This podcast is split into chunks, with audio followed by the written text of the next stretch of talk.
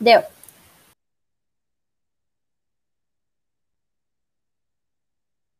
Deu? Será que deu? Deu?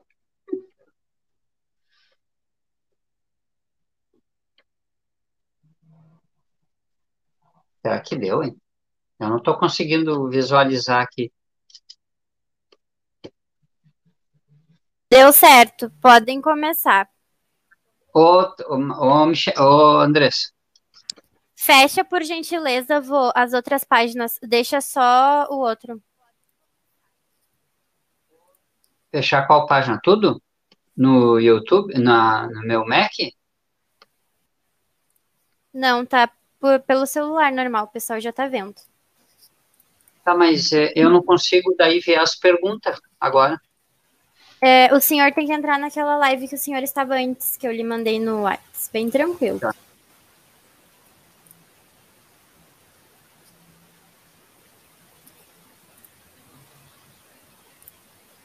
Naquele último que me mandaste? Isto.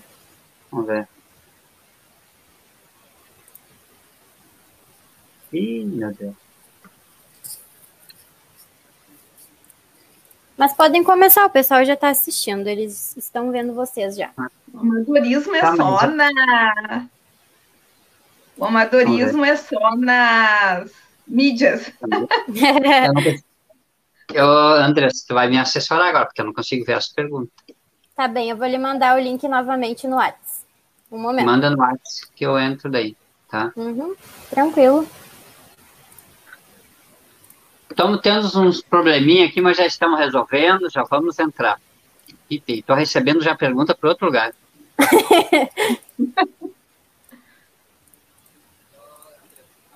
Eu ó, a pessoa está me vendo no, e está me mandando pergunta no WhatsApp.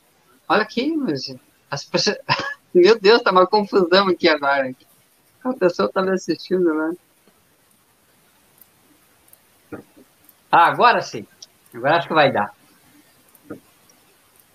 É, vamos ver. Ah, agora deu. Agora deu. Mas eu não sei se é ao vivo aqui, hein? Porque acho que ali embaixo não está bem, bem situado. Acho que deu, né? Estamos vendo vocês, já estão dizendo que já estão nos vendo, então boa noite a todos e a todas. É, hoje nós vamos fazer uma live especial aqui, é, e até vou dizer o porquê dessa, dessa live, que a gente abriu um canal, é, Direito Explicado, e recebemos muitas perguntas dos, da meia dúzia de vídeos que nós colocamos, né? E daí tivemos um assunto aí que foi a alienação parental, que hoje a gente trouxe para conversar. É, eu me chamo Vital Barbosa, sou advogado, atuo na área trabalhista e também direito de família. Estou fazendo pós-graduação em criminologia, mas ainda não atuo no crime, que nem se diz, né? É, quero dizer também que esse canal tem um mês, está sendo é, transmitindo, Atrás das câmeras, que a gente costuma dizer, tem uma assessoria, que é a Andressa Barbosa, que faz toda a edição, que nos colocou ao vivo aqui hoje, é a responsável, é a contratada do, do canal para fazer é, o trabalho é, de editar, de, de corrigir. Então, é do marketing, é ela que faz toda essa, a Andressa Barbosa. E hoje nós temos uma convidada aqui especial, né, que é a psicóloga aqui de Porto Alegre, mestre em saúde coletiva, que é a Flávia Ferreira, que eu já peço que ela se apresente aí para nós. Então, boa noite. É um prazer estar aqui. Uh, obrigada, Vital, pelo convite. Eu penso que hoje a gente vai ter um assunto muito bom para se conversar e refletir. Uh, então, como o Vital disse, sou Flávia Ferreira, sou psicóloga, atuo na área clínica há mais de 20 anos e sou mestre em saúde coletiva. Tenho experiência uh, muito mais na área de. Não vou dizer na área, né, mas atendendo as questões de, de alienação parental, de disputas, de especialmente pela minha prática clínica, né, pelos atendimentos que eu tenho. Então, hoje, eu acho que a gente vai é, refletir um pouquinho sobre esse assunto. Então, o que nós vamos falar hoje aqui é da Lei 12.318, que foi dia 26 de agosto de 2010. Quarta-feira passada, ela fez 10 anos, essa lei. É uma lei que veio é, nos trazer algumas normas de, de, de, convivência dos separados, quando se divorciam, que se separem e que tenha criança. Então, a princípio, a lei veio para proteger a criança. Mas há um debate já há 10 anos aí sobre essa lei. E aqui a gente não vai se furtar de falar desse debate também, da oposição que tem as mulheres sobre essa lei também. Mas o que a gente vai trazer aqui também é, de informação, o que, que é essa lei? Como é que funciona? Né, com, como assim proteger as crianças? Porque agora a gente entrou num, num período de pandemia aí que teve o isolamento social. E teve muitos casos assim que a criança estava com o pai, com a guarda do pai ou com a guarda da mãe, e já está um período aí de vários meses sem ver a criança. Porque aquele que mantinha a guarda usou desse artifício do isolamento social e que a criança não poderia é, visitar outras pessoas, teria que ficar em casa, não está indo para a escola, muitos não estão indo trabalhar, ficou com essa criança retida, não deixando o outro, que não tinha guarda, fazer a visita. E aqui a gente vai trazer, dentro do direito e dentro da psicologia, o que, que acontece. Né, esses meses todos que a criança não está convivendo com os dois pais, claro que nós temos uma tecnologia. Hoje mesmo, né, nós estamos fazendo uma live ao vivo aqui, e hoje as visitas, elas, elas eh, estão acontecendo através da internet, através dos aplicativos, né? Por aí você pode ver a criança a todo momento, pode falar com ela, mas a discussão que está tendo nos tribunais é como resolver essa questão do isolamento social que o pai ou a mãe não consegue ficar com, seus, com seu filho nos finais de semana. E está dando muita discussão isso aí. Os tribunais é, ficaram cheios de, de, pedidos que se resolva, né? O Estado vai ter que resolver essa, essas questões. A Justiça já disse que é para tentar resolver amigavelmente, mas não estão conseguindo chegar a esse ponto, né? De resolver amigavelmente. E outra coisa, assim, que foi me questionado também, né? Da criança, a idade da criança, começar a fazer a visita sem a supervisão da mãe. Porque a mãe está levando a criança para ser é, para o pai é, visitar, mas está ficando o, o, dia inteiro lá com a criança, junto também com a criança, né? Eu até pergunto para a Flávia, né? É, psicologicamente, com que idade a criança já pode é ficar junto com o pai sem a supervisão da mãe. Vital, uh, eu acho que a gente fala de várias. Tu traz uma questão. Uh, acho que antes a gente tem que pensar algumas coisas, né? Quando se fala de alienação parental, ou quando se fala de um processo uh, de visita, de guarda, eu acho que a gente já fala de uma relação que não. de uma situação que não conseguiu se resolver com diálogo né? E aí entra na questão judicial, na, na questão de disputa, né? De visita, de quem fica, quem aguarda, como é que isso se dá. Uh, penso que tem vários fatores, né? Quando uh, a gente fala do aspecto de alienação parental, e esse nome também tem uma discussão, né? Que a gente pode um pouquinho mais adiante falar, que ele é usado às vezes de uma forma equivocada, né? Mas se fala muito de um processo ou de um comportamento de um dos pais de desqualificar o outro, gerando na criança um sentimento que pode não ser real. Então, assim, como tu disseste da idade, acho que muito depende da relação que esse pai ou essa mãe tem com a criança, né? Crianças muito pequenas, que são amamentadas, que dependem de alguns tipos de cuidado, obviamente não vão poder ficar muito tempo uh, só com o pai. Mas se o pai consegue dar conta dessa criança, cuidar, ele, pode ficar com ela, né? Eu acho que a questão de deixar sozinho ou não Depende de como se estabelece esse diálogo entre esses dois pais, como se dá essa relação, como é de, uh, desempenhada essa função paterna desses pais, né? Paterna e materna desses pais, né? Se eles conseguem exercer adequadamente essa função, talvez eles não precisem de, da supervisão de um ou de outro. A necessidade da supervisão se dá quando tem alguma situação que coloca a criança em vulnerabilidade ou em risco.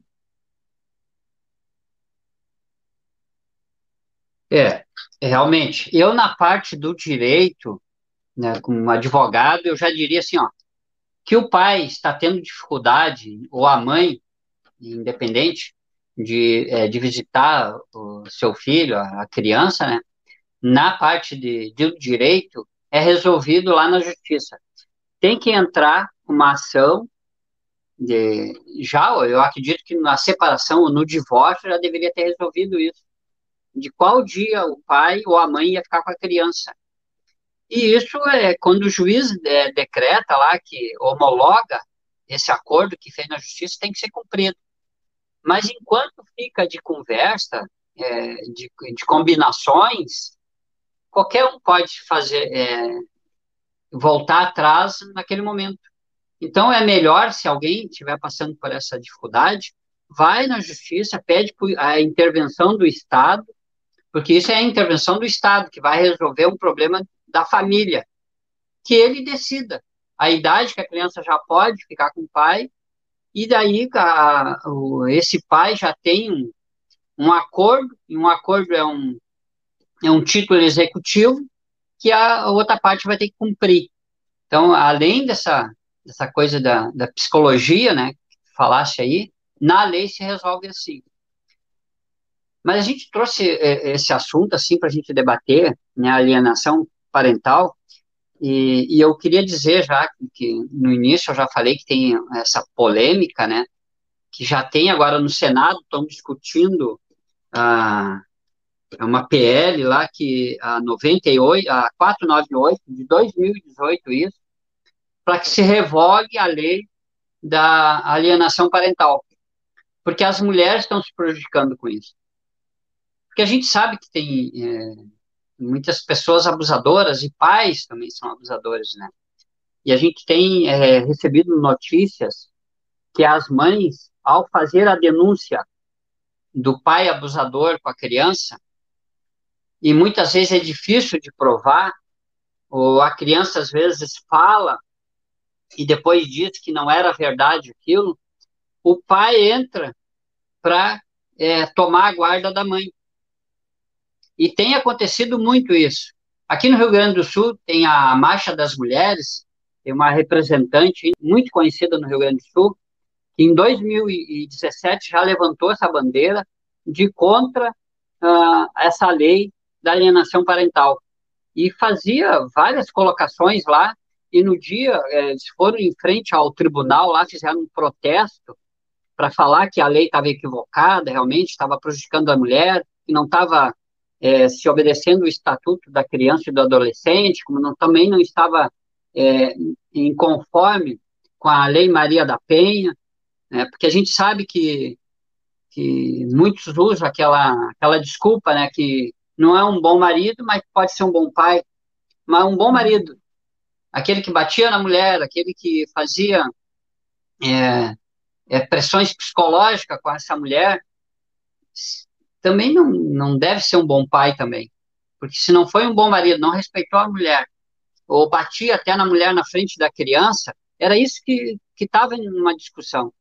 Então, em, no final de 2018, em dezembro, foi essa uma lei que está sendo discutida para que se revogasse a lei eh, da alienação parental.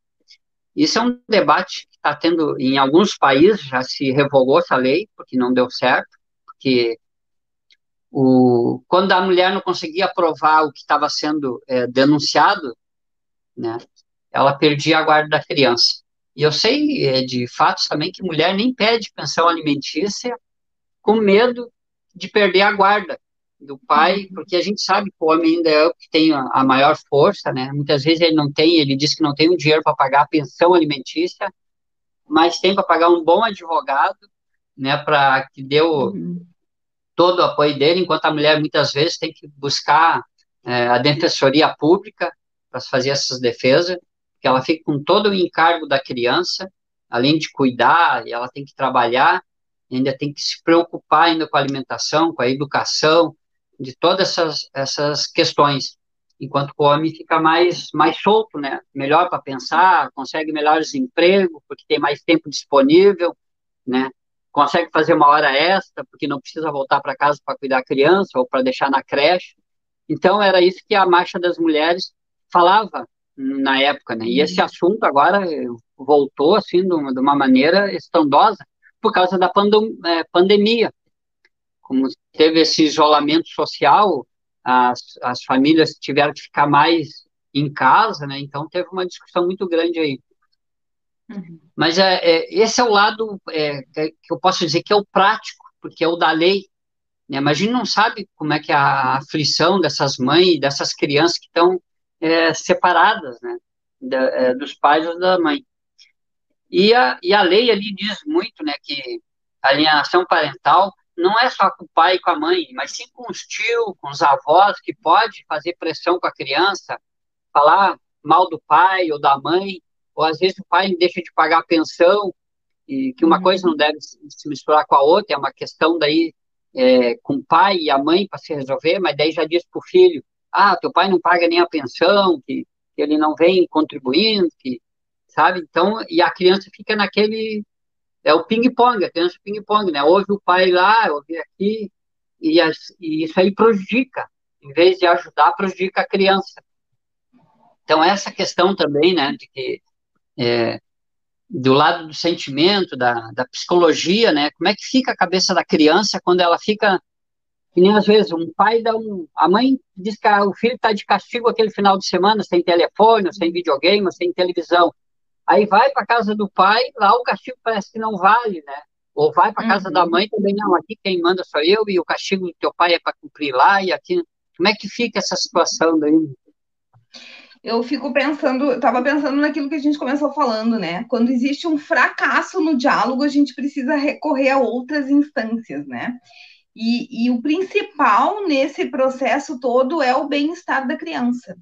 E a criança, muitas vezes, num divórcio, numa separação, aonde não existe esse diálogo, onde não existe um consenso entre o casal, acaba virando um objeto de disputa. E aí tu vê uh, e observa assim que os pais muitas vezes acabam desqualificando um ou outro com uma tentativa de que aquela criança fique do seu lado né, de que o outro cônjuge tenha um tipo de perda, né? É uma tentativa, muitas vezes, de atingir o outro. E a criança acaba só virando um objeto de disputa. Uh, eu percebo que em alguma, algumas vezes a criança não é o principal. A criança só é um objeto de disputa, porque os pais estão ali numa briga para atender as suas próprias demandas, as suas próprias necessidades, às vezes, de machucar o outro, de tirar o outro, de prejudicar o outro, né? E o filho acaba sendo um objeto de disputa. A, a criança fica extremamente insegura, né? A criança muitas vezes acaba se sentindo culpada porque o outro pai, né, o, o, o pai ou a mãe não consegue dar conta ou na visão do outro, né? Uh, um pai ou uma mãe, quando fala mal do, do outro, acaba gerando na criança esse sentimento de que uh, a criança fica se sentindo culpada, porque parece que ela é responsável por toda aquela insatisfação dos pais.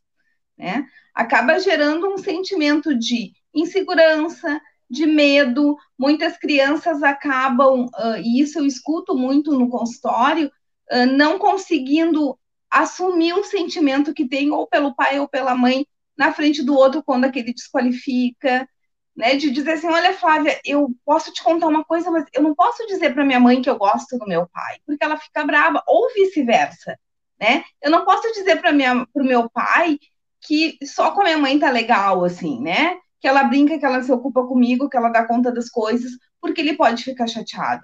Então os pais acabam deixando a criança numa situação de muito mais vulnerabilidade quando eles não conseguem manter esse diálogo, né? As crianças começam a apresentar muitas vezes sintomas, uh, ou algumas doenças, né? Algum, um, alguns fracassos, assim, algumas dificuldades na escola, uh, isolamento, depressão. Tem até estudos que falam de depressão infantil associada à separação dos pais. A separação dos pais quando tem essas disputas todas e essas brigas, né? Então, uh, eu penso que tá muito além, assim, a, a, disputa ou a briga ou a desqualificação do cônjuge não tem a ver com o cônjuge, talvez tenha a ver com o fracasso do próprio casamento. Que os pais acabam não conseguindo assumir isso e colocam na criança todo, todas as suas frustrações, né? Então, eu vou disputar o meu filho, eu vou ficar. Então, eu desqualifico o outro para provar que eu sou melhor porque o filho vai gostar mais de mim ou menos. Isso é numa situação em que não existe um, uma situação, um, uma situação não, mas a criança não está realmente numa situação de, de negligência, de risco, de vulnerabilidade. Existe sim situações de que de abuso, por exemplo, né? E que muitas vezes os pais ou não denunciam porque tem medo de não conseguir provar que isso está acontecendo e perder a guarda. Muitas vezes não denunciam porque estando próximos vão conseguir proteger o filho, né? E, e muitas vezes, infelizmente, porque a gente não, eles não têm no judiciário um, um apoio para que garanta que essa criança vai uh, ser protegida desse, desse abusador. Assim, né? Diversas situações de crianças que que as, que as mães não conseguem provar que as crianças estão sendo abusadas. Até por isso, né? Porque os pais têm um determinado poder, ou financeiro, ou seja, qual outro, que acaba se protegendo e impedindo que esses processos sigam adiante. Infelizmente, isso acontece. É, agora mesmo aqui, ó, a, a Tânia colocou aqui que o termo de alienação parental, é, que foi cri, é, criado lá por um Gardner, né? um psiquiatra que criou um curso de defesa uhum. dos pedófilos. E eu li sobre, um, um é, sobre isso também, e eu sei uhum. que ele ia como testemunha dos pais, em vários processos ele foi, né? mas que a tese dele não ficou comprovada é, no uhum. meio científico é, dos, é, para que desse uma ênfase na psiquiatria sobre uhum. isso. Né? E esse, esse psiquiatra, ele se suicidou, né? Não sei porquê, uhum. mas ele, ele, cometeu suicídio até, né? E diz que em, em, abril de 2018, o Fantástico, na, da Rede Globo, fez um programa sobre a alienação parental e trouxe uhum. para o assunto essa questão dos abusos que os pais faziam, é, que tinham com, com as crianças, né? Que era a maior preocupação é, é das mães, né? E eu falo isso porque esse, esse debate se, a, ele se acendeu de novo, entendeu?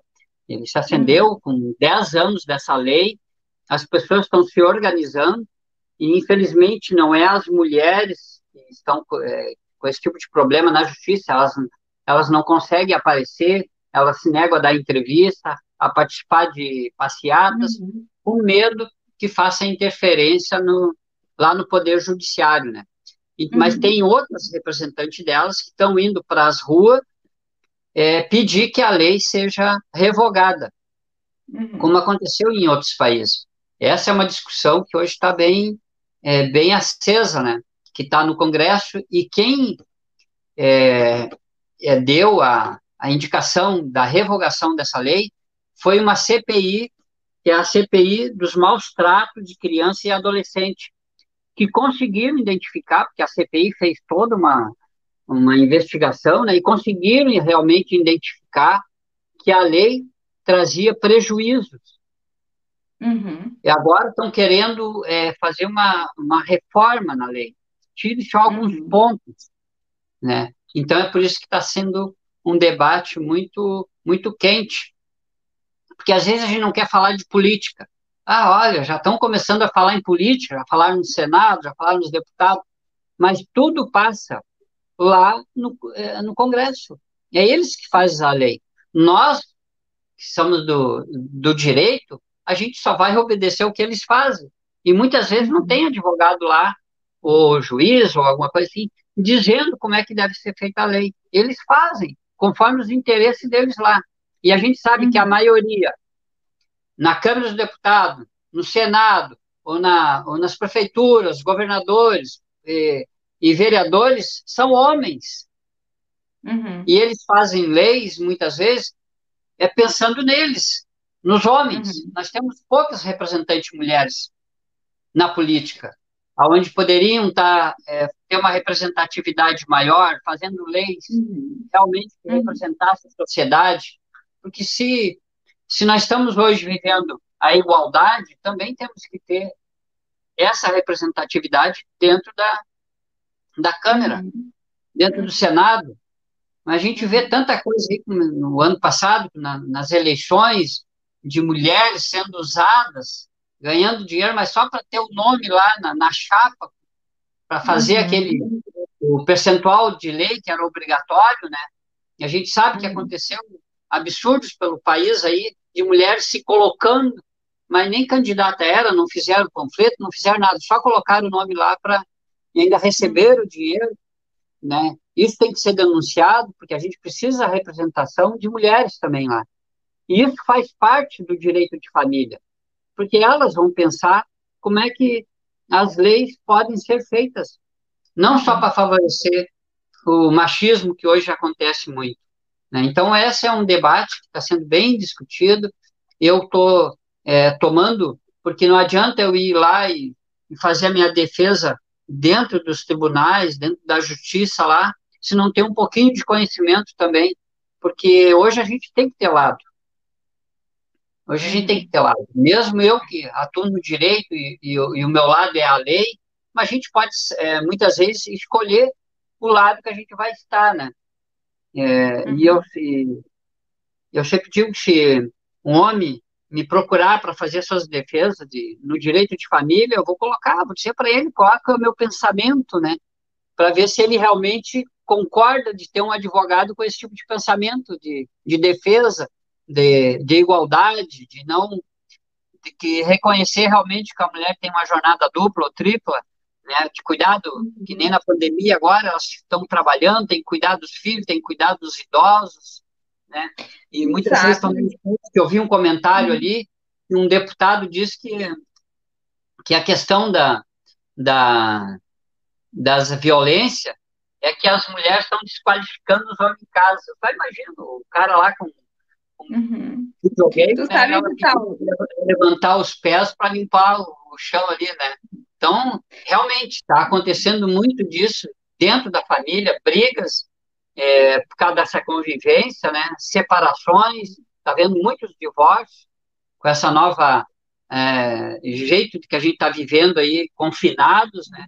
Então, isso deve estar abalando também emocionalmente as pessoas. Eu acho que quando a gente sair daí, a gente vai, cada um vai precisar de um psiquiatra, psicólogo para conversar, para voltar de novo ao normal. O melhor nem é voltar ao normal, porque o normal estava completamente errado, né? A gente vai ter que ter uma nova postura de vida, uma nova maneira de viver ou de conviver com as pessoas, né? Eu fico pensando, tava, enquanto você falava, eu estava pensando uh, em algumas questões, né? Uh, na psicologia em especial, contar um pouquinho assim da minha prática, né? Quando vem alguém com uma criança para, ah, eu preciso que tu faça uma avaliação para ver como é que ele tá, porque a gente está se separando.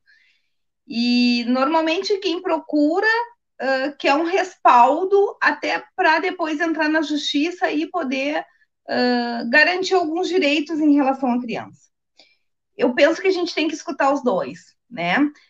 Acho que socialmente a mulher fica com o encargo de ser a, a guardiã né, da criança. Normalmente é a mulher que fica com a guarda dos filhos. Hoje as coisas estão mudando um pouco, até porque a gente não tem só uma relação, a gente tem as relações homoafetivas, né? E que são outros tipos, são disputas de pessoas do mesmo sexo. Então, não necessariamente é a mãe ou o pai, né? É alguém que está ali na disputa pelo seu, pelo seu filho. Mas eu penso uh, que é importante a gente escutar os dois lados, né? Porque tem aquela pessoa que quer desqualificar o outro para garantir o seu direito. normalmente as mulheres acabam uh, fazendo, desqualificando. Normalmente não. Se a mulher desqualifica o homem, muitas vezes, é nessa tentativa, né? Tentativa de garantir que o filho fique consigo. Os homens vêm desqualificando as mães, muitas vezes numa tentativa de não pagar uma pensão. Então, uh, tu vê que é muito complicado, né? Às vezes os homens querem exercer sua paternidade, o direito de visita, e as mães impedem, porque tem outras situações envolvidas, né? Às vezes eu quero punir o outro por um abandono. Ah, tu me abandonou, ah, tu não quis mais o casamento, então eu vou punir isso, ou seja o homem ou seja a mulher. A questão é que eu, às vezes os pais acabam esquecendo do que, que é importante para a criança o que, que, que tipo de prejuízo eles podem estar trazendo para essa criança. E aí, assim, ó, existe uma separação. A separação é do casal. O filho não necessariamente, o filho não precisa ser um objeto de disputa. O filho tem que ser preservado. E aí eu fico, às vezes eu questiono junto a esses casais, ah, mas quando tu morava junto, como é que era? Porque assim, ó, muitas vezes é aquilo que tu disse, ah, o filho tá de castigo, vai para casa do um ou do outro, ah, não, aqui tu pode fazer o que tu quiser. Ou o filho fez alguma coisa numa visita e o, e o pai ou a mãe tomam uma, uma medida, né? Dão uma disciplina, fazem alguma coisa ali com a criança e o outro vem. É, agrediu, é isso. Será que é isso mesmo? Então, acho que fica assim, ó, como tu disseste, tudo muito à flor da pele. As coisas tomam uma intensidade, muitas vezes, que não são, que não é tudo isso. E muitas vezes elas são extremamente graves e são deixadas de lado por medo. Né? Muitas vezes não tem essa denúncia dos maus tratos, não tem a denúncia até mesmo uh, dessa desqualificação de um do outro por medo. Então, uh, eu penso que o principal da separação uh, quem mais tem que ser protegido que os filhos acabam sendo negligenciados nessa disputa. E aí tem uma coisa, assim, eu trouxe o meu filho para tratamento, porque eu estou me separando. Será que é só o filho que tem que ir para tratamento? Será que o casal não tem que ir para tratamento? Será que os pais não têm que procurar ajuda também para poder lidar com essa situação? Lidar com a sua frustração de ter um, um, um, casamento terminado, de ter tido uma separação, de não ter, sabe, de estar frustrado por todas as expectativas e sonhos que tinham uh, naquela relação em que não se efetivou. E deixar a criança no lugar de filho. Esse filho tem que ser protegido e cuidado. O pai tem que pagar pensão, a mãe tem que pagar pensão se for o caso. A disputa de dinheiro, ela não tem a ver com dinheiro, eu penso muitas vezes. Eu acho que tem muitas vezes a ver com poder, né? Eu tenho mais poder, eu dou aquilo que eu quiser, eu faço como eu quiser, eu vou te punir por isso, né? Então, uh, eu penso que uh, tem outras questões por trás disso, né? Que bom se quando os casais fossem se separar, eles fizessem algumas sessões de terapia antes, né? Fizessem um, uma conciliação, tivessem essa oportunidade de fazer essa conciliação, né? Para separar bem minimamente bem para garantir uh, que os filhos sejam protegidos, para garantir a integridade dessas crianças, para não criar indivíduos inseguros, medrosos, né, doentes. Fico pensando nessas questões, assim, né? Muito importante que, que uh, eu li um eu li um artigo, achei muito interessante, que ele diz, eh, diz assim que a criança acaba virando um objeto um objeto de disputa. Exatamente. É, chegou aqui agora, é, a pessoa colocou ali, a Andressa, alguns pais também não aceitam os próximos parceiros de seus ex e acabam colocando os filhos contra estes. É aquele uhum. caso, né? O pai às vezes não não uhum. aceita o padrasto do, do filho, né? E fica falando. Isso também é uma alienação parental. Isso a gente tem que ter muito cuidado. Isso pode né? acontecer com todo mundo, né? Fala mal da família do outro, desqualifica a família do outro, ou do pai ou da mãe, desqualifica os avós, fala mal, diz coisas, né? Uh, e tem um detalhe que eu acho muito importante, né, Então, Essa questão da desqualificação do, do, do outro, do genitor, seja qual dos dois, pai ou mãe. Isso muitas vezes acontece dentro das famílias sem existir uma separação.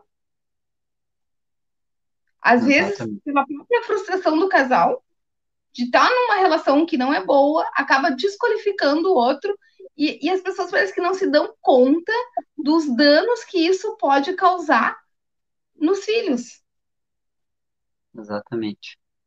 É, essa discussão aí da, da alienação parental, ela para ser é, mais clara, mais franca, ela deveria é, ser debatida com a sociedade, é fazer um debate com a sociedade, chamar as representações das mulheres, chamar as feministas mesmo, chamar o, os conselhos tutelares, chamar os, os, os, operadores do direito, chamar os psicólogos, psiquiatras, né, é, para fazer essa, essa, esse debate, para se tirar uma lei que realmente que não prejudica uh, uma pessoa ou outra, porque as mulheres, a gente não sabe o que elas passaram. Às vezes, é, é, sou questionado, né, ah, pá, mas aquela mãe é, cuida muito do filho, cuida muito da filha, mas a gente não sabe o que essa mãe passou, se ela não sofreu um tipo de abuso no passado e hoje não quer que se, que se repita isso com o filho dela que a gente não conhece a cabeça de, de, de quem está tomando aquela atitude de proteção. Uhum. Que às vezes a gente, a gente só julga sem conhecer. E isso é tem que estar por dentro do, do conhecimento. Chegou uma pergunta aqui para ti, Flávio. O que podemos sugerir aos pais em caso de divórcio? Aos pais, em caso de divórcio, nessa questão, se fosse na questão do direito, eu já dizia, né? Olha, e até eu vou fazer agora, domingo, a gente vai fazer um, um vídeo falando sobre o divórcio amigável. É o divórcio amigável, não o litigioso. O amigável. Mas daí eu vou falar na área do direito. Mas perguntaram para ti o que, que devemos sugerir aos pais em caso de divórcio. Eu penso que uh, priorizar os filhos, né? O cuidado dos filhos. O que, que é melhor para o filho? E aí, assim, ó, tentar proteger os filhos, né? Porque muitas vezes, nesse desespero de. Uh, não é nem de, como é que eu vou dizer, nessa tentativa de mostrar o quanto o outro foi ruim, eles acabam fazendo com que os filhos, criando nos filhos um sentimento de que o pai ou a mãe é ruim também. Então, assim, ó, precisa proteger os filhos. Os filhos não têm responsabilidade do fracasso dessa relação. Né? O que, que é melhor para o teu filho? Uh, de que forma que tu pode negociar determinadas coisas? Como é que tu pode manter o vínculo com esse pai? Ou melhor, o filho precisa manter um vínculo com o pai e com a mãe. É estruturante para as crianças ter referência de pai e mãe, de família melhor, né? Isso é estruturante para as crianças. Então, não dá para tirar isso, não dá para. Até agora eu tive essa família, estava tudo bem, e daqui a pouco não presta mais, né?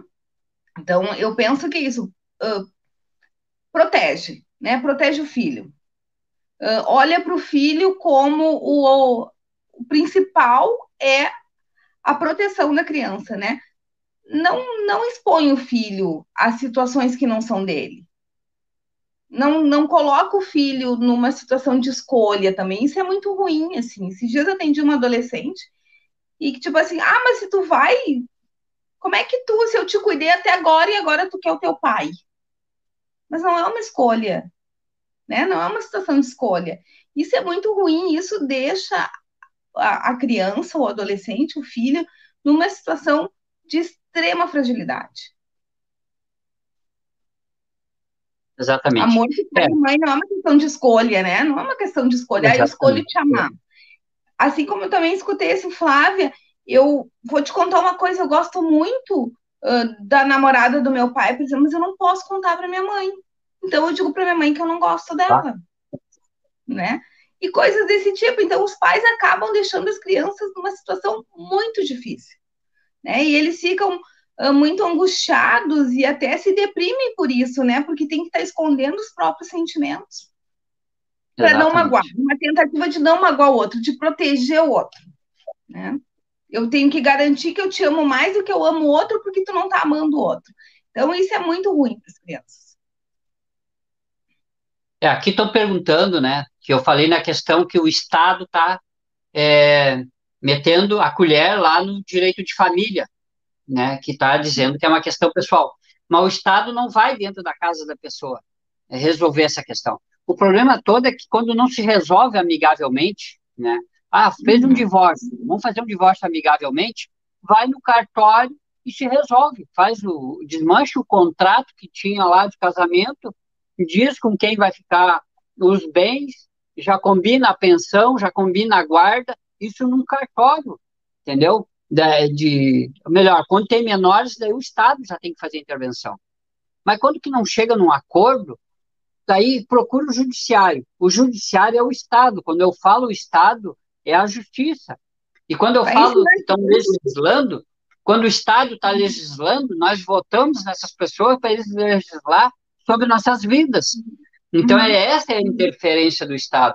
É uma questão pessoal. Claro que é uma questão pessoal, é uma questão da família, mas quando não se chega num acordo, a gente está vivendo num Estado de direito, quem tem que é, é, fazer o, a obrigação, ditar a lei, é o Estado. Ele tem esse poder. Mas que bom que a gente pudesse ter uma consciência de poder resolver essas questões amigavelmente. Mas isso precisa de consciência. Mas como eu falei no, no uhum, início. quando fala de família, envolve sentimentos, envolve uhum. amor, envolve ódio. É, é, é, são tantas coisas que não consegue. Não é na questão do trabalho que a gente faz uma conta, manda o perito lá fazer. É, uhum. ir lá ver como é que é o local de trabalho para ele fazer a, a avaliação dele, traz para o juiz e diz, olha, lá realmente tem insalubridade, tem muito barulho, tem sujeira. Agora, o direito de família, não, o direito de família envolve outras questões. Aí envolve o, o operador do direito, envolve o juiz, envolve assistência social, psicólogo, psiquiatra, envolve várias uhum. pessoas para resolver um problema lá da família, que fez uma união, que fez um contrato de casamento, tiveram uma relação por algum tempo e depois resolveram desmanchar esse contrato que tinham. Só que na hora de desmanchar o contrato, consegue muitas vezes resolver os problemas materiais, mas não consegue resolver os problemas sentimentais e uhum. causa esse, essa coisa toda, né? Outra é coisa que veio para ti, né? Na verdade, não é uh, uma disputa pelo pelos bens, pelo filho, uma disputa talvez por todas as suas expectativas que não deram certo. E aí, assim, quando, o diálogo, quando o diálogo fracassa, quando não tem como tu dialogar, como tu resolver, aí o direito entra. E o direito, ele é em cima de Exato. fatos e dados, né? É simples. Esse é o fato, esse é o dado. O juiz vai decidir em cima daquilo que for apresentado da, da, da, sem levar talvez em consideração, embora hoje eu, eu vejo assim muitas vezes uh, me solicitam também algum parecer de paciente, muitas vezes eu sugiro até para que uh, algumas famílias busquem os peritos, né, peçam para o juiz uma avaliação, aí uma, uma avaliação sócio uh, sócio como é que chama, Vital? Me ajuda. Uh, com assistente social. Exatamente. Tem a assistente social, tem o psicólogo, tem a. As... Faz toda uma avaliação, né? Com a assistente é, agora, social. Agora, teve uma, agora teve uma pergunta aqui, ó. Aqui ah. teve uma pergunta, eu vou ler a pergunta até para responder. Na ação em que for alegada a existência de alienação parental, o juiz decidirá com a ajuda de outros profissionais ou apenas com a base na narrativa dos fatos? Não pode ser só na narrativa o juiz, ele, ele fica sentado na cadeirinha dele e pede ajuda. Aí ele vai pedir ajuda à assistente social, vai pedir ajuda aos, é, conselheiros tutelares, ao psiquiatra. Essas uhum. pessoas vão fazer visita na casa das pessoas, uhum. vão fazer uhum. entrevista com o pai, com a mãe separadamente, uhum. Vão fazer uma uhum. entrevista com a criança. Se essa criança uhum. passou por algum abuso, ela vai ser encaminhada. Aqui em Porto Alegre tem um hospital especializado para isso para fazer os uhum. exames, tanto é, físico como psicológico, conversar com a criança.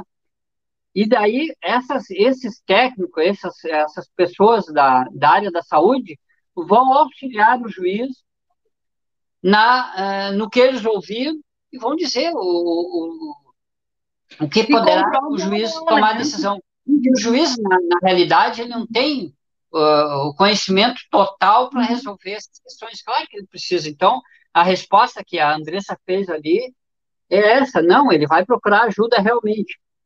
Mas tem outra pergunta. É que, assim, juiz, normalmente tem os peritos, né? O juiz tem um, um grupo de profissionais que são peritos, que são indicados por eles, e eu sempre digo assim, até de pacientes meus, eu digo, peçam uma avaliação dos peritos, né? O juiz vai indicar alguém, porque eles são incontestáveis, eles são pessoas que trabalham para a justiça, né?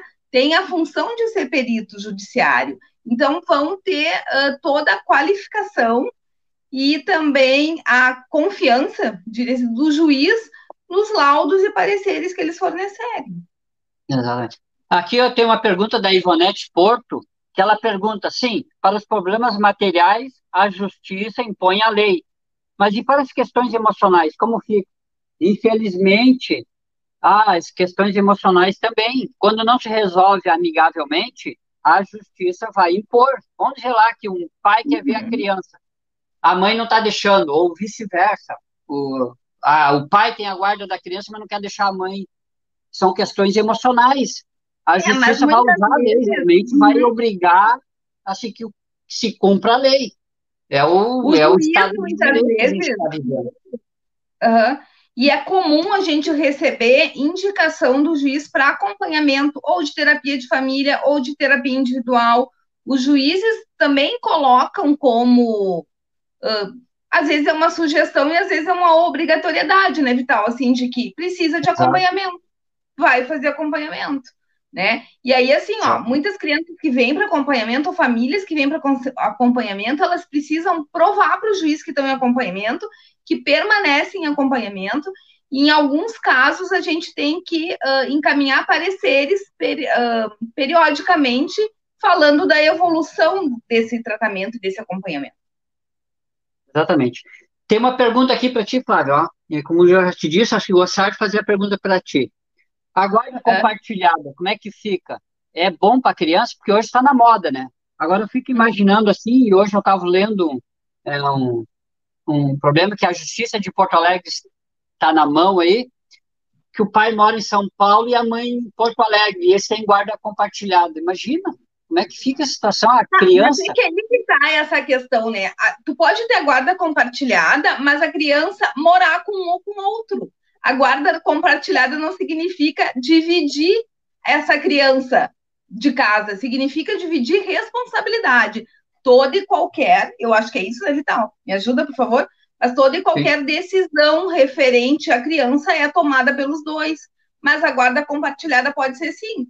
Ele hum, como é que você tem a guarda compartilhada na tomada para tomada de decisões em relação à criança e todas as responsabilidades, mas ele pode morar só com um, não precisa morar com os dois.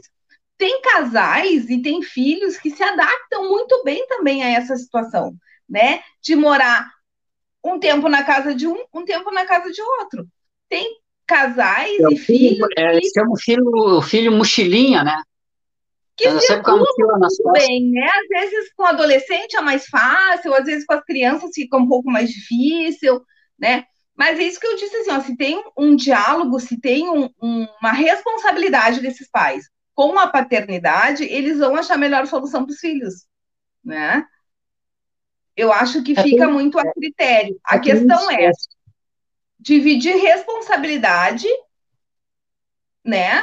Uh, porque também eu acho que fica muito pesado, às vezes, só para um pai tomar todas as decisões em relação ao filho. Eu acho que, que tem que pensar isso se vale a pena, sabe? Ah, eu quero tudo para mim, mas aí tudo, divide, o filho não é só teu, né? Mas precisa de um diálogo. Acho que, que o principal, o ponto fundamental, e isso não só nos divórcios, nos casamentos, mas nas relações de modo geral, é que a gente consiga comunicar aquilo que a gente pensa, aquilo que a gente sente, e que a gente também possa escutar o do outro, né? Acho que, como tu disse, assim, a própria pandemia, eu acho que está nos ensinando isso, né? A gente precisa ter um pouco mais de tolerância, a gente precisa ter um pouco mais de reflexão, a gente precisa ter um pouco mais de paciência, né? Porque senão tá todo mundo à flor da pele, né? Especialmente nesse período, assim. Então, precisa colocar em prática uh, o diálogo, a conversa, uh, se colocar empatia, né? Poder se colocar um pouco no lugar do outro. Acho que uh, são práticas importantes que a gente precisa colocar no nosso dia a dia. É, eu, eu já ouvi falar também, né, de casos desse negócio da guarda compartilhada para a criança não sofrer muito, não andar com a mochilinha nas costas. Uma semana na casa do pai, uma semana na casa uhum. da mãe, a criança ficava na casa, ela morava na casa, e os pais que iam, ah, é, vou ficar uma semana ali na casa, vamos lá para casa. A criança ficava na casa, mas daí o pai estava lá. Depois saía a mãe, entrava o pai.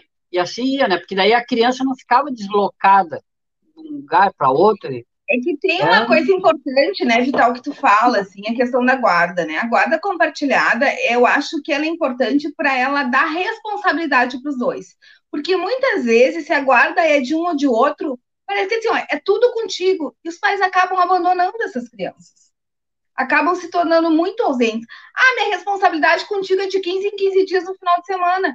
Só que ele não é pai de 15 em 15 dias. O fato da guarda não ser dele não significa que ele só tenha responsabilidade de 15 em 15 dias, né? Mas parece que quando tem essa questão de a guarda é tua, o outro acaba lavando as mãos muitas vezes. Por isso que eu, eu disse assim, ó, qual é a função paterna de cada um, assim. É, é, na realidade, o Estado ele pode apontar, é, é dizer o que tem que fazer, até obrigar. Agora, uma uhum. questão que não que o Estado não pode obrigar, e o pai até pode ter o direito, ou a mãe ter o direito à visitação, mas como é que fica a cabeça da criança falando assim emocionalmente, quando é. o pai ou a mãe não querem fazer a visita, ou demoram muito tempo, ou vão uma vez que outra, não tem uma disciplina de uma visita, não é aquela coisa, não, de 15 em 15 dias eu vou lá, mas de 15 em 15 dias aparece. Muitas vezes a criança fica com a mochila esperando o pai ou a mãe uhum. e a pessoa não aparece. E a criança ou fica vezes, quem tem a guarda acaba criando situações para a criança não ir. Ah, hoje não pode ir porque tem um aniversário. Ah, hoje ele está doentinho. Bom, tá doente, o outro tem responsabilidade, vai cuidar do filho, né? Então, acho que tem essas questões, assim. O juiz pode obrigar a visita, né, Vital? Mas ele não pode obrigar o afeto. Exatamente. Essa relação, esse amor, essa troca, esse afeto, isso é algo construído. Isso ninguém pode dar. Isso tem que ser construído, né? Entre os pais, os filhos, as famílias, né? Às vezes, assim, o pai não assume, mas a família assume. Os avós, muitas vezes os avós nunca mais veem os netos quando tem uma separação. Que ruim isso, né? Então, assim, Exatamente. afeto é algo que tem que ser construído. Relações têm que ser construídas, né? Tu pode terminar um casamento, mas tu não precisa terminar uma relação se tu tem um filho. Exato. Aqui tem uma pergunta que na guarda compartilhada se não precisa dar pensão precisa dar pensão, sim. Na realidade, a pensão é assim, ó, é, é tu fazer os cálculos que aquela criança vai ter no, no estudo, na, educa é, na educação, no lazer, no vestiário, alimentação, é, transporte que ela usa, tudo. E se fazer, o cara, ela vai precisar de dois mil por mês. Na guarda compartilhada, cada um fica com a sua parte, entendeu? De, uhum. ó, cada um dá o mil, ali, ó, o pai dá mil, a mãe. Deveria ser assim. É que a justiça, ela não, ela não faz, ela faz às vezes um cálculo de tanto, aquele que não ficou com a guarda vai ter que pagar tudo, entendeu? Mas a Mas a deveria ser a pensão, se a pensão deveria ser compartilhada também os gastos, né? Porque são os dois, que são o pai e a mãe, que estão criando aquela criança. O bom uhum. é que se uhum. tudo se resolvesse amigavelmente, né? É, nos perguntaram aqui, ó, tem uma pergunta muito importante que eu não posso responder ela, né, porque não é do, da, da, minha parte do direito, a minha coisa é mais, é, é mais exata, né, quando, mas esse tipo de pergunta não. É, como identificar a, a criança que está sofrendo alienação parental e se os danos causados à criança que sofre isso, se, se esses danos são irreversíveis. São duas pergunta importante. Uma, como identificar a alienação parental e a outra é como se é irreversíveis esses danos. Assim, tem alguns aspectos, né, que tu pode observar. As crianças vão ficando mais tristes, vão se negando a ir para casa do outro, né, do, do outro pai. As crianças não contam o que acontece, uh, vai tendo uma queda no rendimento escolar. As crianças acabam, às vezes, ah, tô com dor de barriga, tô com isso, tô aqui, que não quero ir, chora, inventa uma história, porque às vezes as pressões são tão grandes que as crianças não querem estar, né? Então, uh, isso eu acho que são alguns sinais, né? Alguns sinais para ficar atento. Ah, ele chora e não quer ir. Não quer ir ou para casa da mãe ou para casa do pai, né? Tem alguma dificuldade que tu vê que tem um sofrimento, porque tem o choro que não é de sofrimento, só porque não quer ir, ah, ou porque um exige mais, outro é mais permissivo, outro é mais exigente. Às vezes as crianças têm isso. Por quê? Uma das coisas que é importante que a gente fique atento, que a criança se fortalece na discórdia dos pais. Exato. Ou na teimosia, né? Para teimar, para fazer outras coisas, para não fazer o que precisa. Então, quanto mais os pais discordam, mais as crianças se fortalecem na, naquelas situações que não são tão boas assim. Eu vou te dizer que eu escolhi ser psicóloga justamente porque eu acredito muito no ser humano né? E eu acredito nessa capacidade que a gente tem de superar as adversidades e as dificuldades.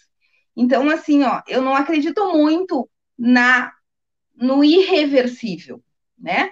Mas a gente precisa cuidar, né? Precisa cuidar da saúde mental, precisa cuidar do ambiente, precisa cuidar da onde a gente está, precisa ter cuidado na vida com as pessoas, com os sentimentos, com as relações, uh, acho que eu penso que não existe nada que seja irreversível, mas dependendo de como as coisas se dão, de como as, as situações se desenvolvem, do quanto uh, eu permito que essa criança fique uh, à mercê de situações mais difíceis, de disputa, de briga, de, de insegurança, e isso pode causar problemas futuros, sim, né?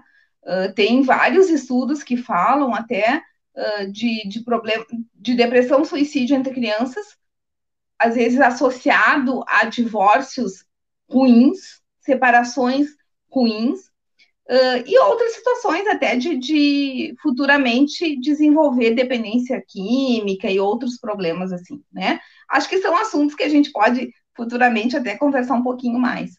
Mas, como eu coloquei no início, né? a gente está levantando esse assunto também para poder refletir e conversar um pouquinho, né? Mas isso, eu acredito no ser humano, eu acredito nessa capacidade das pessoas se melhorarem, né? Então, uh, não existe algo que seja irreversível, mas tudo depende de, do ambiente e de como as pessoas lidam com as situações. Se tu deixar teu filho numa situação de vulnerabilidade e falta de cuidado e de negligência, claro que isso futuramente vai ter consequências bem sérias. Aqui tem um, uh, um, uh, um, testemunho do Éder Rodrigues aqui que coloca que ele tem a guarda compartilhada e alternada, é, uhum. que foi pedido pela, pela criança que, que pediu e queria a guarda compartilhada e alternada. E ele diz também que, a, no princípio, assim, ele foi até cético no início, mas com o passar do tempo acreditou que foi o melhor, pois a criança não foi privada do convívio, não só dos uhum. pais, né, do pai e da mãe, mas também com os avós, que é muito importante. Uhum. A criança tem que ter esse convívio, não com o pai, com a mãe, com os avós, com os tios, com os primos, dos dois lados, para ser uma Sim. criança que vai ter uma, é, assim, falando, né? uhum. é uma exatamente, vai ter uma referência para o seu futuro. E coisa boa que ele conseguiu, né, é, se, é, fazer o seu divórcio e fazer essa, essa guarda compartilhada e alternada. Eu conheço o Éder Rodrigues há muitos anos, né, que, obrigado aí por estar seguindo o canal aí, é, fico contente, porque é um amigão meu aí que fico contente que ele conseguiu resolver essa questão aí. É, temos outras perguntas aí, né? É, que a Tânia coloca, né, que, que 30% não, não paga tudo e quem fica com a maior, com a maioria dos gastos de, sempre é a mulher, né? É a que está com, com peso sempre nas costas é a mulher, né? Que muitas vezes o pai até entra com uma revisional ainda, paga 30%. Uhum. Esse tu dia, é comum. É. É comum é. dizer assim, ah, o pai não faz nada e o filho ainda morre de amores. Eu acho que tem também essa disputa de afeto, né? É. Não só de dinheiro, assim, mas tem essa disputa de afeto. O que, que é importante, né, Vital, que estava falando? A família é estruturante, né? Então, assim, é, é, o ambiente saudável que vai ajudar, né? Avós que cuidam, tios que cuidam, uh, pais que são cuidadosos, que protegem essa criança, que dão afeto, que dão amor que mostram que o fato de estar separado não significa que deixam de ser pais, né? Uh, o namorado da mãe, o namorado do pai não são pais, mas são pessoas que também podem dar afeto, que podem gostar, que podem ser carinhosos, que podem cuidar, né? Que não vai substituir pai e mãe. Então, acho que quando as pessoas conseguem amadurecer nesse sentido, todo mundo ganha, né? Ganha Sim. o casal que se separou, ganha a criança que está envolvida nisso, todo mundo ganha, né? É que na realidade a gente, é, tem que se pensar em primeiro lugar na criança. Né? Os uhum. pais não é, se resolve ali no seu, no seu divórcio, as questões materiais. Isso aí a lei é, é exata daí. Ah, tem uma casa, tem um carro, tem não sei o que lá. A lei é exata. Ela pega e divide ali, ó, essa parte é tua, essa parte... Ela vai ler o contrato que fizeram Isso é antes é do né? casamento né? ali, né? Ó, como é que é o, como é que foi, está regido aqui o contrato de vocês, e assim, vocês combinaram antes, agora a lei está dizendo que é isso. Agora, quando uhum. envolve sentimentos, é, envolve criança, aí a coisa, o Estado, ele, ele tem que tomar uma, uma posição, mas da, da melhor maneira. Os advogados, eles não podem fazer essa interferência. Esse dia uma, uma avó me procurou porque queria resolver a questão do filho dela, que, que separou, mas que ela queria é, que a coisa ficasse certinho na lei, né? E que ela queria regularizar a guarda da criança, porque ela também queria ver a criança. A criança tem um uhum. ano, um ano e pouco. Aí eu disse, olha, é, mandei até um vídeo, né, da, sobre a pensão alimentícia que eu fiz, para ela ler, para ela olhar e assistir para ver meu posicionamento. E depois a gente poderia voltar a conversar. Porque eu perguntei, tá, mas seu filho paga a pensão? Não, ele paga, doutor, ele está pagando lá, ele dá 200 reais para ela. Eu digo, olha, nós vamos ter que conversar sobre isso, porque 200 reais, como assim que seu filho alcança 200 reais para essa criança, né? Eu até posso questionar a guarda, a gente regularizar a guarda da criança, mas eu também vou querer é, que, resolver a questão da pensão da criança. Faz assim, ó, é, diz para seu filho me ligar, junto com a ex-mulher dele, que a gente vai acertar daí junto com a. Não, mas é, é nós estamos contratando o senhor, o senhor tem que resolver isso aí. Não, diz pro, primeiro lugar, quem tem que me ligar é o pai da criança. E se ele puder ligar para a gente conversar amigavelmente com a ex dele, eu disse para ela que 200 reais eu não ia ir lá pro, pedir qualquer coisa e ainda defender 200 reais, isso não, né? Porque ele uhum. tem que ter lado. A gente não pode pegar uma causa aí está para prejudicar mais as mulheres ainda. Esse é meu posicionamento. Pode ter outros advogados aí que pode fazer, mas meu posicionamento é esse. Não vou pegar uma causa para prejudicar a mulher, mais ainda, que já é prejudicada. Coerência e bom senso, né? Eu acho que isso é fundamental, assim. Né? Coerência Exatamente. e bom senso. Mas é isso. Nós já estamos chegando aí com uma hora, já passamos de uma hora. É, ah, ó, aqui, ó, veio uma ideia aqui, né, do Guilherme Barbosa, até parece que conheço esse menino aí, o Guilherme Barbosa meu filho, né, e ele está dizendo aí que a gente deveria fazer um filme. Tá no projeto a gente fazer o dos pais afetivos realmente, a gente conversar sobre isso, e para isso, eu poderia, né, hoje mesmo, a gente falando da alienação parental, querer vir aqui fazer um vídeo sozinho, de ah, querer uhum. explicar a alienação parental, mas não, não, não é justo, né? Porque não é só de lei que a gente está falando, a gente está falando de sentimentos, de emoções, de crise. Uhum. Tem que ter um profissional da saúde para estar tá falando a respeito disso. É porque o, o direito não é o dono da razão. Né? Ele não consegue resolver tudo. Muitas vezes acho que o advogado vai lá e resolve tudo. Pode resolver as questões materiais. Agora, quando tem envolvimento sentimental, assim, de sentimento, tanto que quando tem menor, lá no, no, no juiz, lá, está os advogados, está o juiz e também está o Ministério Público, que tem que estar tá junto, porque ele ele está ali para defender os interesses da criança. Os advogados uhum. muitas vezes estão lá para defender o direito do pai e da mãe, sem pensar no direito da criança. E daí tem que ter um representante do, da criança também. E esse é o papel do uhum. Ministério Público, do psicólogo, da assistência social. Esses são os responsáveis. E o juiz, muitas vezes, ele está mais preocupado em resolver o problema da criança.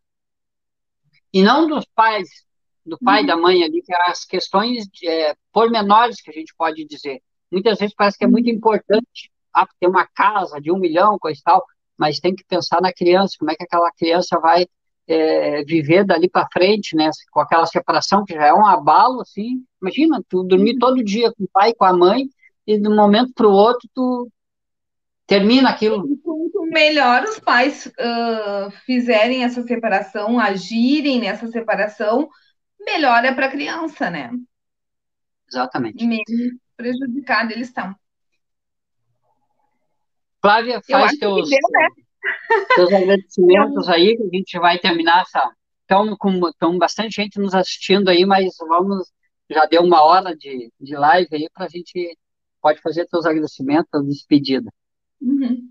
Então, obrigada, obrigada, Vital, pelo convite, obrigada a todos que nos assistiram. Como a gente falou antes, né, quando nós estávamos combinando, a, a proposta hoje era de possibilitar um espaço de reflexão, né, Vital, também, assim, a gente está levantando algumas situações para que as pessoas também possam refletir a respeito disso, né, uh, nós eu não detenho todos os conhecimentos, em hipótese alguma, né, trago um pouquinho da minha experiência e uh, penso que é uma oportunidade, assim, né, muito bacana para mim, e muito boa para que a gente uh, possa exercer uh, essa capacidade de reflexão, de construção de um pensamento, né, uh, em cima de assuntos tão importantes e que às vezes ficam tão polêmicos, né? E Exatamente. muito obrigada e boa noite a todos. É, muito obrigado, Flávio, por ter aceitado o convite. Nós vamos fazer mais lives junto, né? Que é de extrema importância o direito estar junto com, a, com o profissional da saúde, isso é, é ainda mais na questão da, do direito de família, onde eu sempre gosto de frisar que não é uma coisa exata ali. A gente uhum. pode resolver as questões no, no, trabalhista, no civil, mas quando fala em direito de família, é bem mais, é, é não é complicado, mas é mais sensível, uhum. porque eu já tive em cartório, é, presenciando, fazendo lá um divórcio numa sala e na outra, e no cartório, quando vai lá, é, já está tudo certo, não precisa ter discussão nenhuma, é só assinar o papel. Uhum. Mas do outro lado, na sala, estava uma, uma gritaria, um briguedo, assim, que estava se apartando lá. Eu fico imaginando o que, que vieram para cá, né? Uhum. Por que não for lá para o judiciário, lá, porque ali, porque no cartório é para a coisa ser mais tranquila. Então, é, é, foi muito bom a, a sua presença aí, né? Agradecer aos que, que nos assistiram, e que deixe seu like lá, né? Que, que gostaram, compartilhe com outras pessoas, porque o, o vídeo vai ficar no, no, no meu canal lá no YouTube, é, é, é Direito Explicado, né? Agradecer também a Andressa, que fez todo esse trabalho. Isso aqui não ia acontecer sem a, sem a Andressa, que é a contratada do canal aí para nos dar o suporte. Ela tem feito é, ficou a semana toda estudando aí como colo ia colocar nós ao vivo aí, deu um probleminha ali na quando estava quase, ela foi lá e resolveu. Muito obrigado a ela, né? Obrigado a quem nos, nos assiste aí, acompanhe. É, no sábado eu vou estar fazendo um vídeo falando sobre o divórcio, mal divórcio, aquele que é amigável, vamos falar uma coisa bem leve, né? E, porque, e esse assunto aqui também não termina aqui, porque a gente não, não falou, é, ah, terminou. Não, esse assunto tem muita coisa ainda. Tem a alienação parental ainda está em discussão aí, tem, tem debate no Senado, tem é, aí tem é, a igreja que se envolve nisso também, além do Estado, a igreja também se envolve, né, tem a sua posição, e, e é uma posição bem firme, como Estado também, como as feministas, como a Marcha das Mulheres.